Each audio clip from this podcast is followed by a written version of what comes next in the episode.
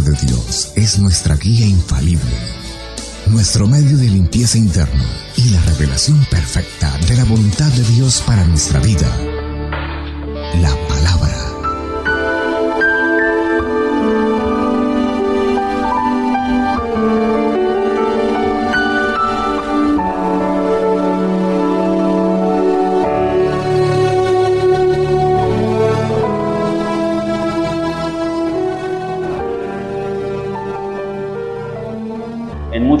de nuestra vida es posible que Dios no nos esté gobernando, sino que nos esté gobernando, qué sé yo, cualquier cantidad de cosas diferentes que no sean Dios. A veces nos dejamos dominar por, por los impulsos, a veces nos dejamos dominar de la tristeza, nos dejamos dominar de la rabia, nos dejamos dominar de la pereza o nos dejamos dominar del desánimo. Y muchas veces son esos sentimientos, esas sensaciones que vienen a nuestro corazón las que verdaderamente nos gobiernan y no Dios. Y es importante que usted también eh, se haga estas preguntas y que medite un poquito sobre esto. Yo no sé si usted haya vivido alguna situación que se le haya salido de control, que se le haya salido de las manos. Una situación que usted en algún momento de la vida, eh, usted se haya sentido impotente. Un momento en la vida en donde usted haya, eh, se haya dado cuenta de que una circunstancia a su alrededor lo llevó a enojarse a tal punto que perdió el control de todo. Que dijiste cosas de las cuales te arrepientes hoy. Que pensaste cosas que no debías pensar. Que hiciste cosas que no debiste hacer. Porque muchas veces nos gobiernan los impulsos, las emociones y no Dios. Y quiero hablar en esta mañana un tema que he titulado los ídolos del corazón. Porque es importante cuando hablamos del gobierno de Dios que podamos tener muy presente si quizás hay algún ídolo en nuestro corazón. Quizás usted pueda decir, yo ya hace, qué sé yo, 5, 10 años o más me convertí al cristianismo y yo ya no tengo nada que ver con la idolatría. Quizás no tengas que ver con la idolatría desde el punto de vista de que ya no eh, oras ni adoras a una imagen, de que ya no tienes amuletos, eh, que estás colgando, que, colgándote en tu cuerpo, pero muy posiblemente estemos caminando con ídolos en nuestro corazón. ¿Qué dice la Biblia acerca de los ídolos? Dice muchísimas cosas, pero quiero que nos centremos en esta mañana en lo que dice el libro del profeta Ezequiel, capítulo 14. Quiero que me acompañe por favor a Ezequiel, capítulo 14. Vamos a estar leyendo del verso 1 hasta el verso número 8. Ezequiel capítulo 14, verso número 1 al verso número 8. Y me dice algo, por favor, cuando lo tenga. Ezequiel 14, del 1 al 8. ¿Lo tenemos todos?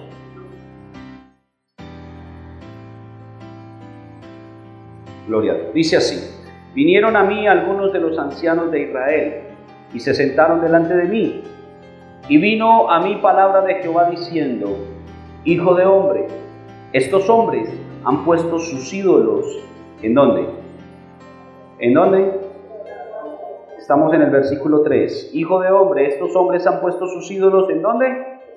En su corazón. Y han establecido el tropiezo de su maldad delante de su rostro. ¿Acaso he de ser yo en modo alguno consultado por ellos? Háblales, por tanto, y diles, así ha dicho Jehová el Señor. Cualquier hombre de la casa de Israel que hubiere puesto sus ídolos en donde?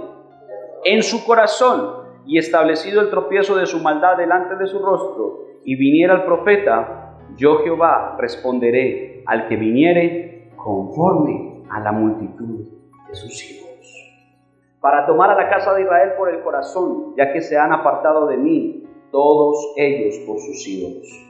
Por tanto, vi a la casa de Israel, así ha dicho, o así dice Jehová el Señor, convertíos y volveos de vuestros ídolos y apartad vuestro rostro de todas vuestras abominaciones, porque cualquier hombre de la casa de Israel y de los extranjeros que moran en Israel, que se hubieran apartado de andar en pos de mí y hubieran puesto sus ídolos en su corazón y establecido delante de su rostro el tropiezo de su maldad, y viniera el profeta para preguntarle por mí, yo Jehová le responderé por mí mismo, y pondré mi rostro contra aquel hombre, y le pondré por señal y por escarmiento, y lo cortaré de en medio de mi pueblo, y sabréis que yo soy Jehová.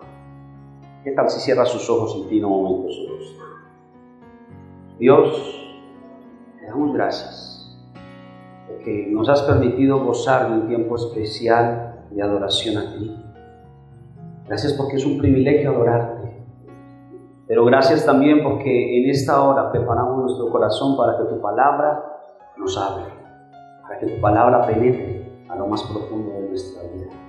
Quizás tu palabra en esta mañana no nos guste, quizás no sea agradable, pero tu palabra no viene, Señor, para agradarnos, tu palabra no viene para hacernos sentir bien, tu palabra viene para bendecirnos. Y muchas veces esa bendición viene cuando nos incomodamos, cuando quizás la palabra puede ofendernos. Pero si la palabra nos ofende es porque hay algo que tienes que cambiar en nosotros. Y en esta mañana yo oro para que tu palabra cumpla tu propósito. En el nombre poderoso de Jesús. Amén.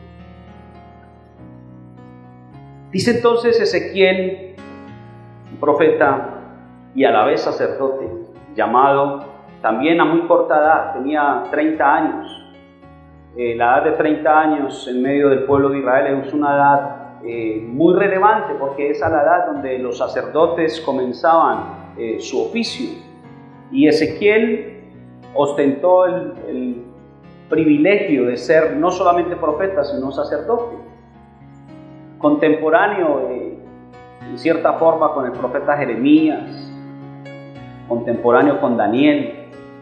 Pero había un propósito en la profecía que Dios traía a través de Ezequiel y era darle a entender a Israel que Jerusalén iba a caer, iba a caer en manos de los babilonios, que el pecado que Israel había cometido no iba a quedar impune, sino que Dios iba a obrar su castigo. Y acá en el capítulo 14 me llama mucho la atención la forma en que Dios le habla a Ezequiel referente a los ídolos. Porque nótese muy bien que le dice el Señor en el versículo 4, háblales por tanto y diles, así ha dicho Jehová el Señor, cualquier hombre de la casa de Israel que hubiere puesto sus ídolos en su corazón y establecido el tropiezo de su maldad delante de su rostro y viniera el profeta, yo Jehová responderé al que viniere conforme a la multitud de sus ídolos. Y yo no sé si usted alcanza a entender lo que quiere decir este pasaje y particularmente este verso 4. Pero está primero Dios reprochándole a Israel porque colocaron ídolos en su corazón. No eran ídolos externos, eran ídolos que estaban dentro de su corazón. ¿Y, qué era lo que estaba pasando acá? Dice, dice la palabra que ellos mismos, como habían puesto a los ídolos en su corazón, han establecido, dice el versículo 3, tropiezo de su maldad delante de su rostro. Por tanto, han, por cuanto han establecido el tropiezo de la maldad o de su maldad delante de su rostro, es decir, los ídolos del corazón distorsionan nuestra visión. Cuando usted y yo tenemos ídolos en el corazón, nuestra visión no es la correcta. Vemos las cosas como no las debemos ver. Cuando hay ídolos en nuestro corazón, no tenemos nosotros la visión de Dios. Cuando hay ídolos en nuestro corazón, usted y yo parecemos caminando a tientas espiritualmente hablando. Porque no hay una visión clara, no hay un camino claro, no hay un destino claro en cuanto a lo espiritual, más allá de que usted y yo recibimos condenación por tener ídolos en nuestro corazón. Quizás usted ya no se postre ni adore ninguna imagen, quizás usted ya no cargue ningún amuleto en su cuerpo, pero muy posiblemente hoy día todos los que estamos aquí reunidos tengamos ídolos en nuestro corazón. Pero para que usted y yo podamos verdaderamente vivir bajo el gobierno de Dios es importante identificar cuáles son esos ídolos en nuestro corazón y sacarlos de nuestra vida. Porque un ídolo en el corazón no nos deja ver, distorsiona nuestra visión. Los ídolos de los que yo le estoy hablando, como se lo decía anteriormente, no son externos, son internos. Y qué bueno que usted, a medida que vamos avanzando en este tema, usted pueda reflexionar un poquito cuáles son esos ídolos que hay en mi vida. Y usted pueda ahí con su mente decirle a Dios, Señor, muéstrame, muéstrame qué, hay en mi corazón que se ha convertido en un ídolo. ¿Qué es lo que hay en mi vida que se ha convertido en un ídolo? Y nótese que es claro y, y categórica la forma en que Dios le habla al pueblo a través de Ezequiel. Le está diciendo, miren, por cuanto ustedes han honrado a los ídolos más que a mí, por cuanto ustedes han amado a los ídolos más que a mí, por cuanto ustedes han dejado que hayan ídolos en su corazón, cuando ustedes vengan delante de mí a través del profeta a pedirme un consejo, a decirme, Señor, ayúdame, yo les voy a responder, pero ¿cómo les voy a responder? Les voy a responder conforme a los ídolos de su corazón. Esto es algo impresionante. Porque personas que tengamos, me incluyo porque en algún momento también pudiera yo tener ídolos en mi corazón. Y porque cuando yo me paro acá a predicar, me tengo que predicar primero a mí mismo.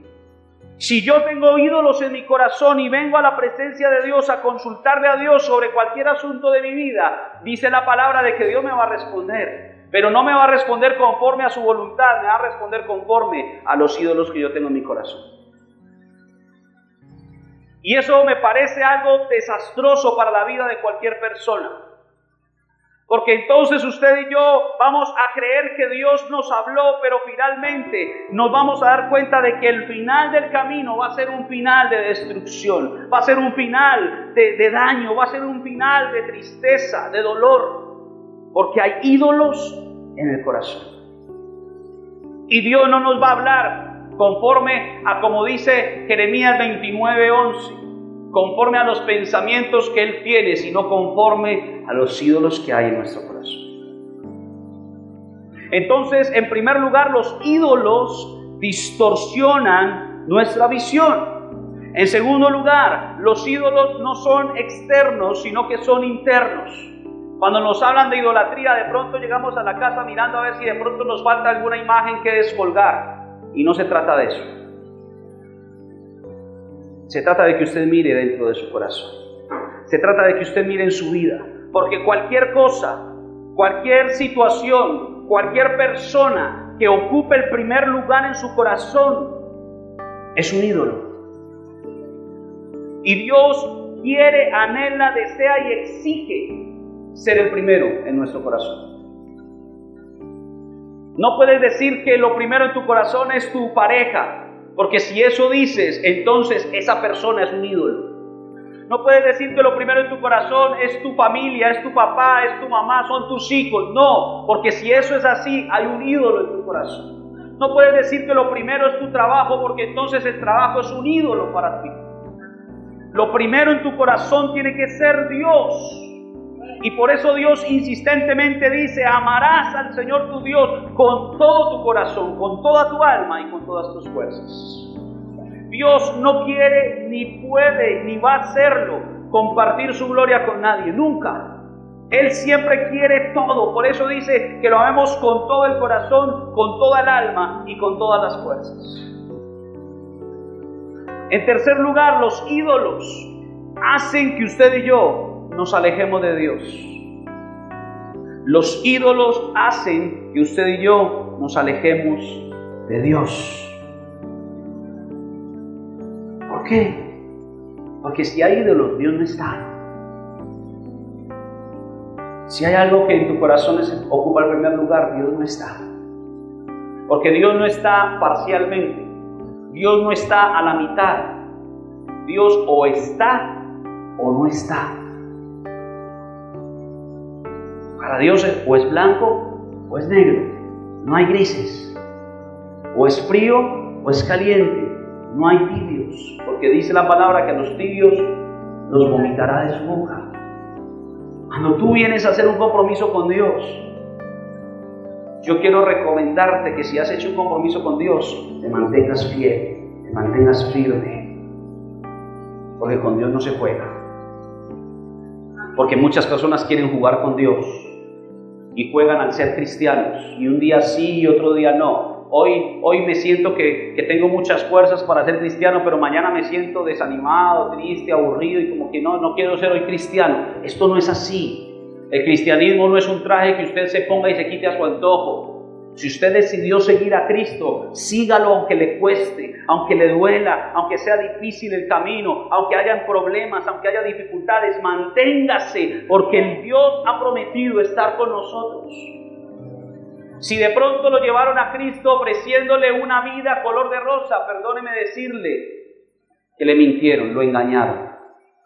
Porque venir a Cristo no significa una vida color de rosa, pero sí significa la mejor vida que usted y yo podemos vivir. Que habrán problemas, muy seguramente, más que antes, quizás sí, pero no importa los problemas, las dificultades, los desaciertos, las veces que podamos caer, Dios va a estar ahí para levantarnos, para fortalecernos, para ayudarnos. Pero Él quiere ver un corazón que está totalmente entregado a Él. Y si hay algo que en tu corazón ocupa el primer lugar, Dios no está. No te creas eso falacia de que Dios está conmigo. Si hay un ídolo en tu corazón, Dios no está contigo. Es importante que usted tenga presente esto. Porque la palabra es clara.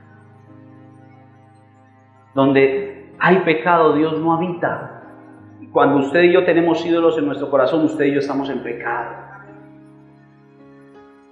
Entonces, ¿qué le está diciendo Dios al pueblo? Le está hablando muy fuerte. Y le está diciendo, como ustedes han puesto los ídolos en su corazón, para ustedes son más importantes los ídolos que cualquier otra cosa. Cuando ustedes quieran venir a mí y preguntarme, Dios, ¿será que vamos a pelear con el enemigo? Señor, ¿será que puede llover para que las cosechas crezcan? Señor, ¿será que nos vas a bendecir? Yo no les voy a responder sino conforme a los ídolos que hay en su corazón. Y por eso muchos andan en la vida caminando como si Dios les hablara y Dios no les ha hablado a ellos, conforme a su voluntad, sino conforme a sus ídolos. Por eso hay muchos, aún dentro de la iglesia de Cristo, que hablan y repiten, y es que Dios me habló, y es que Dios me dijo, y lanzan palabras, y lanzan cosas, y decretan cosas, y no pasa nada, porque Dios no les ha hablado conforme a su voluntad, sino conforme a sus ídolos. Por eso qué importante es que usted y yo evaluemos nuestro corazón. Nos hagamos un examen, un cardiograma espiritual, a ver cómo estamos. Y si de pronto el, ecocardiograma, el, cardiograma no es, si es suficiente, hagámonos una, un ecocardiograma, es decir, un examen más profundo y que podamos mirar realmente qué hay en nuestro corazón. Porque sabe una cosa, es posible estar sirviendo a los ídolos y buscar a Dios al mismo tiempo. Es posible que muchas personas estén sirviendo a los ídolos y estén buscando a Dios. El problema no es que lo estén buscando, el problema es si lo encuentran. Porque quien anda sirviendo a los ídolos no podrá encontrar a Dios a menos que quite a los ídolos de su corazón. Dios, escúcheme esto, Dios no se revelará a aquellos que estén sirviendo a los ídolos. Dios no se revelará a aquellos que estén sirviendo a los ídolos. ¿Qué dice Romanos capítulo 1, versículo 21? Vamos a ir a la palabra. Romanos capítulo 1, versículo 21. Nos habla un poquito acerca de varios aspectos manifiestos en la idolatría. Y dice Romanos 1, 21 al 25, pues habiendo conocido a Dios, no le glorificaron como a Dios, ni le dieron gracias, sino que se envanecieron en sus razonamientos y su necio corazón fue entenebrecido.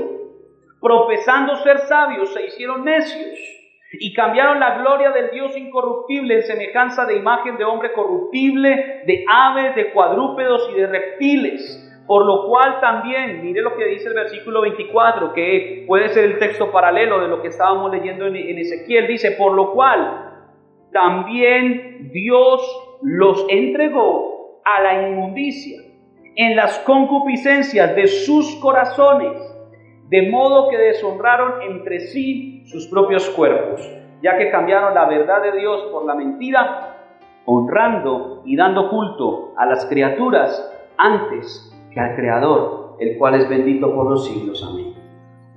Nótese lo que está hablando Pablo a los romanos. Habiendo conocido a Dios, se envanecieron, no le glorificaron, se creyeron mayores que Dios. Habiendo conocido a ese Dios poderoso, a ese Dios bueno, a ese Dios de gracia y de misericordia, hay personas que habiéndole conocido, le cambiaron por cualquier otra cosa, por los razonamientos humanistas, por las metodologías que encuentran en los libros, por los pensamientos de filósofos que vivieron hace no sé cuántos años. Y hay personas que hoy hablan creyendo que saben mucho acerca de Dios y no saben nada. Porque esto no se trata de cuánto sabemos de Dios, sino de cuánto tengamos a Dios en nuestro corazón. Acá no se trata de quién de nosotros es más intelectual o ha leído más libros o cuál, de nosotros sabe más filosofía o conoce la historia. No, no, no. Aquí se trata de cuánto nosotros vivimos lo que la palabra nos dice. Y cuando yo vivo lo que la palabra me dice, yo me doy cuenta de que he conocido a un Dios que es celoso y que quiere ser lo primero en mi corazón. Y por eso Dios no comparte ese lugar en mi corazón. Y cuando tú y yo queremos introducir ídolos a nuestro corazón, Dios se aparta, Dios se aleja, Dios se hace a un lado y dice la palabra que entonces nos entrega a la inmundicia. En otras palabras, como lo dice Ezequiel, como hemos puesto los ídolos en nuestro corazón en primer lugar, como lo hemos destronado a Dios de nuestra vida, cuando queramos venir a pedirle algo a Dios, Dios no nos va a responder como Dios quiere respondernos. ¿Con qué tipo de ídolos lidiamos entonces nosotros? ¿Con qué tipo de ídolos lidiamos? Y podemos mirar diferentes tipos de ídolos eh, del corazón. Si vamos a hablar en el contexto ministerial, en el contexto eclesial, el éxito ministerial puede ser un ídolo en el corazón. Es posible que muchos de los que estamos acá, que ejercemos algún tipo de liderazgo, podamos eh, caer en la trampa de que lo único que queremos es sobresalir, es tener éxito ministerial, es que nos reconozcan, es que vean que lo que yo hago es lo mejor. Y eso se convierte en un ídolo en el corazón. Los que ejercemos el pastorado es posible que el pastorado en sí mismo se convierta en un ídolo. Y hemos olvidado al Dios que nos dio el ministerio y hemos entronado el ministerio como lo primero en nuestro corazón. Es posible que para usted el ídolo que haya en su corazón sea el entretenimiento. Usted solamente busca pasar tiempo libre, ver televisión, jugar, hacer algún deporte, qué sé yo. Solamente lo único importante para su vida es todo lo que le produzca esa sensación de placer, de confort. Y por eso muchos no van a las iglesias. Prefieren quedarse acostados un domingo en la mañana viendo televisión, viendo películas. De pronto por allá se les pasó el canal y vieron enlace y, y ven 10 minutos de una prédica y no, yo ya, ya, ya escuché palabra de Dios. Eso se vuelve un ídolo. El entretenimiento. Para muchos, los ídolos son los hijos. Y todo es mi hijo o mi hija o mis hijos es lo mejor que yo tengo y, todo, todo gira alrededor de los, de los hijos. Cuidado, de pronto tus hijos se han convertido en un ídolo. ¿Y quién te dio los hijos si no fue Dios? La iglesia se puede convertir en un ídolo. Y me refiero al templo. Hay personas que su vida gira solamente en torno al templo. Todo es el templo. Y todos los días están en el templo. Y no existe familia, no existe amigos, no existe nadie más sino el templo. Es un ídolo. Y yo no le estoy diciendo que no ame la casa de Dios, yo no le estoy diciendo que no venga al pueblo. Estoy hablando de cuando eso se convierte en un ídolo en tu corazón. Y entonces tú no consientes que pase nada en el templo. Porque es lo más grande, lo más sublime. Ya tú ni siquiera cierras los ojos para adorar a Dios porque estás pendiente de todo lo que sucede en el templo. Y yo le pregunto, ¿a qué venimos al templo si no es adorar a Dios?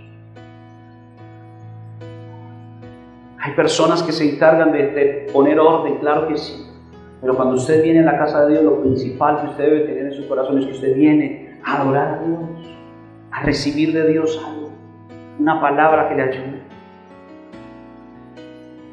Es muy posible que las posesiones que usted tenga se hayan convertido en un ídolo. Personas que todos los días están haciendo cuentas. Personas que todos los días están mirando el extracto bancario a ver cómo va. Me descontaron 10 pesos de intereses de no sé qué. Me gané 50 pesos de no sé cómo. Ya me pagaron la quincena. Ya llegó la prima, la tía y la hermana. Y están pensando cómo estirar esa plata para que no se les acabe nunca. De pronto las posesiones materiales se convierten en un ídolo. Y nos sentimos, cuando, cuando vemos el banco y vemos que tenemos un saldo interesante, nos sentimos tranquilos, confiados. Pero así el saldo estuviera en cero, usted y yo debemos estar tranquilos y confiados, porque la fuente no es el banco, mi fuente es Dios. Y quizás hoy tu cuenta bancaria esté en cero. Quizás hoy no tengas ingresos. Quizás hoy tu situación económica esté difícil. Pero si tú estás tranquilo y confiado en que tu fuente es Dios, estás bien. Pero si estás desesperado buscando por todos lados cómo volver a tener lo que antes tenías, es posible que las posesiones materiales se hayan convertido en un ídolo. El placer y la sensualidad. En otras palabras, como dice el apóstol Juan en su primera carta universal, dice, los deseos de la carne, los deseos de los ojos y la vanagloria de la vida. Cuando comienzas a darle rienda suelta a lo que te gusta ver, a lo que te gusta escuchar, a lo que te gusta tocar, es posible que eso se convierta en un ídolo los placeres y la sensualidad. Cuando nuestros ojos se nos salen del cuerpo viendo lo que no tenemos que ver, seas hombre o seas mujer. Mucho cuidado porque pueden ser ídolos. Es posible que el temor se haya vuelto un ídolo. El temor al hombre Vivimos a veces la vida temerosos de lo que pueda pasar y estamos pendientes de las noticias y, yo en algún momento, no sé cuándo lo dije, pero vuelvo y lo repito. ¿Cómo sería de diferente nuestra vida si los noticieros al mediodía dieran buenas noticias? Pero tristemente los noticieros son solamente malas noticias. Y hay personas que no pueden ver noticias porque se deprimen y aún así están pendientes de la reforma tributaria, están pendientes del proceso de paz, están pendientes de lo que el Congreso hace o no hace, de lo que el presidente dice o no dice, y ya muchos hoy están temerosos de lo que pueda pasar en los días, en las semanas y en los meses siguientes, porque están temiendo al hombre, y eso se ha convertido en un ídolo. Porque no piensas en nada más sino en lo que va a pasar, en lo que va a pasar y has desplazado a Dios. Y quiero simplemente llevarte a todo esto porque es importante que evaluemos. De pronto el deseo de aceptación puede ser un ídolo en tu vida. Te esfuerzas todos los días por tratar de satisfacer lo que otros quieren ver de ti. Quizás lo único que haces es hacer lo que otros quieren y no lo que tú quieres. Es más, muchas veces hacemos ni siquiera no lo que queremos ni lo que otros quieren,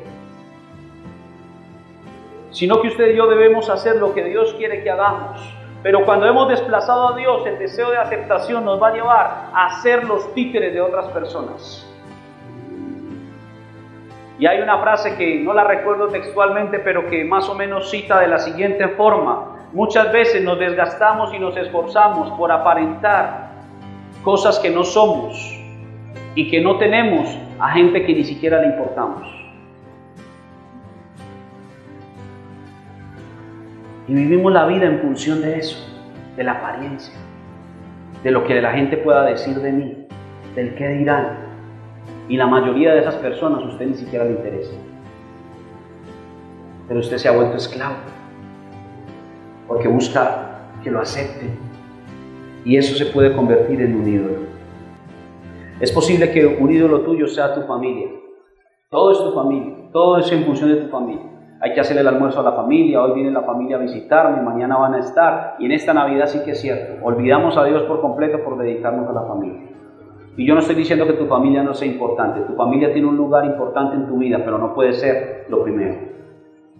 Lo primero tiene que ser Dios. El orgullo.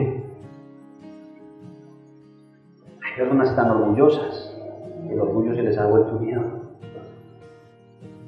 Personas que creen que nadie puede hacer las cosas como ellos las hacen, porque lo que ellos hacen es perfecto. Y miran a las personas por encima del hombre y creen que los demás no valen nada. Me ha sorprendido escuchar, yo muy seguramente usted lo ha escuchado, las noticias de estos días, de esa tragedia tan terrible de, de la pequeña niña que fue abusada.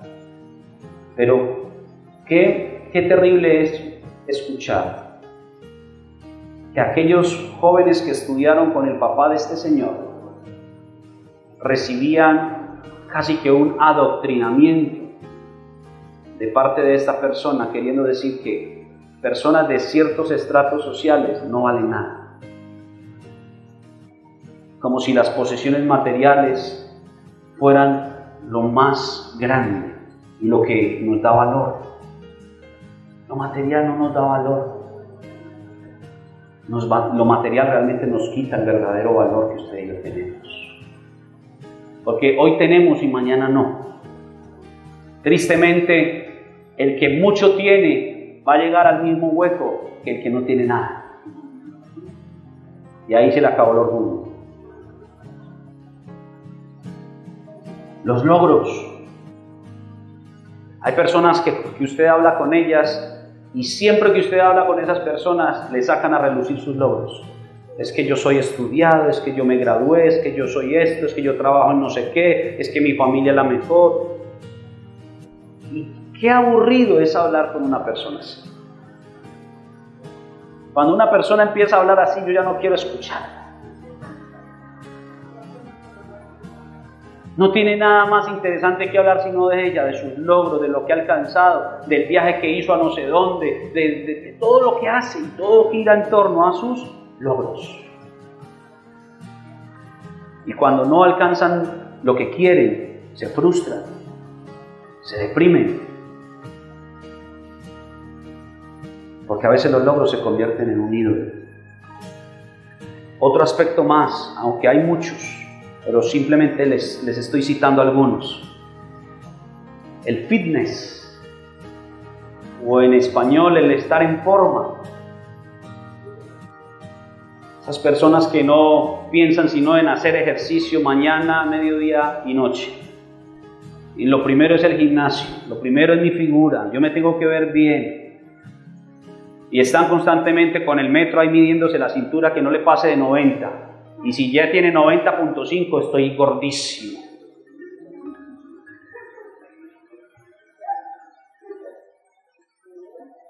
Personas que consumen toda cantidad de cosas que le digan con tal de estar saludables. Eso puede ser un ídolo. Es que a mí me dijeron que tome esto y, y, eso sirve para no sé qué. Inmediatamente van y lo consiguen en cualquier lado para tomarse eso. Eso se puede convertir en un ídolo. El estar saludable y el estar en forma puede ser un ídolo en nuestro corazón. Muchos más, pero solamente les cité algunos, con el fin de que usted y yo podamos meditar en esta mañana. Si pierdo cualquier cosa en mi vida, escúcheme esto, si pierdo cualquier cosa en mi vida, luego de lo cual no encuentro consuelo en Dios, es un ídolo. Si encuentro gozo en algo que no tiene que ver con Dios, es un ídolo. Muchos de los ídolos del corazón pueden parecer razonables. Y quiero citarle algunos textos para finalizar. Proverbios 4:23, se los voy a leer. Si usted lo quiere anotar, anótelo. Proverbios 4:23, sobre toda cosa guardada, guarda tu corazón, porque de él mana la vida. Marcos 7:20 al 23 dice, pero decía que lo que del hombre sale, esto, eso contamina al hombre, porque de dentro del corazón de los hombres salen los malos pensamientos, los adulterios, las fornicaciones, los homicidios, los hurtos, las avaricias, las maldades, el engaño, la lascivia, la envidia, la maledicencia, la soberbia, la insensatez. Todas esas maldades de dentro salen y contaminan al hombre. Lucas 6:43. No es buen árbol el que da malos frutos, ni árbol malo el que da buen fruto, porque cada árbol se conoce por su fruto pues no se cosechan higo de los espinos, ni de las zarzas se vendimian uvas. El hombre bueno del buen tesoro de su corazón saca lo bueno, y el hombre malo del mal tesoro de su corazón saca lo malo, porque de la abundancia del corazón habla la boca. Efesios 4:18 dice, teniendo el entendimiento entenebrecido, ajenos de la vida de Dios por la ignorancia que en ellos hay, por la dureza de su corazón. Y Santiago 4, 1 y 2 dice, ¿de dónde vienen las guerras y los pleitos entre vosotros? ¿No es de vuestras pasiones las cuales combaten en vuestros miembros?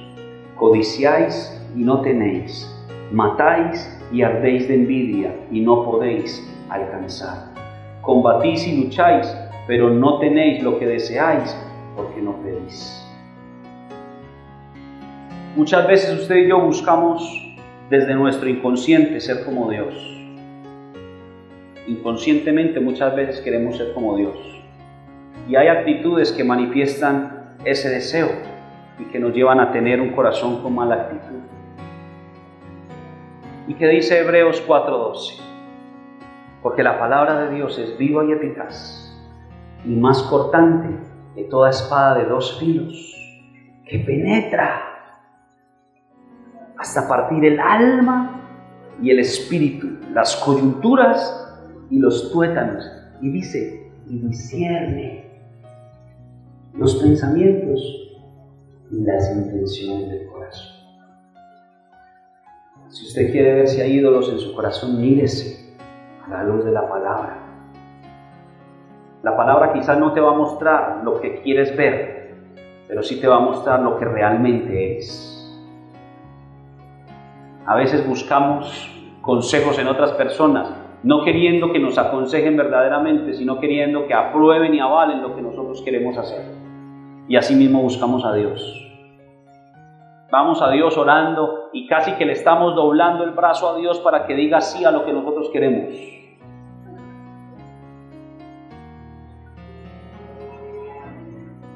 ¿Será que hay ídolos en nuestro corazón para vivir bajo el gobierno de dioses? Indispensable, fundamental, limpiarnos de eso. Preguntas para que reflexionemos. ¿Tienes las motivaciones correctas para buscar a Dios? Quizás haya algún ídolo en tu corazón. Cuando consultes a Dios, ¿cómo quieres que te responda? ¿Conforme a su voluntad o conforme a los ídolos que tienes en tu corazón. Dios quiere guiarnos conforme a su voluntad perfecta y en esa voluntad solo hay bendición, gozo y verdadero éxito. Solo hasta cuando nos despojemos de los ídolos que haya en nuestro corazón es que podremos ser guiados verdaderamente por Dios. Podremos escuchar su verdadera voz, hablándonos acerca de los planes que tiene para nosotros. Nuestra vida será verdaderamente exitosa cuando, despojándonos de los ídolos, escuchemos la voz de Dios.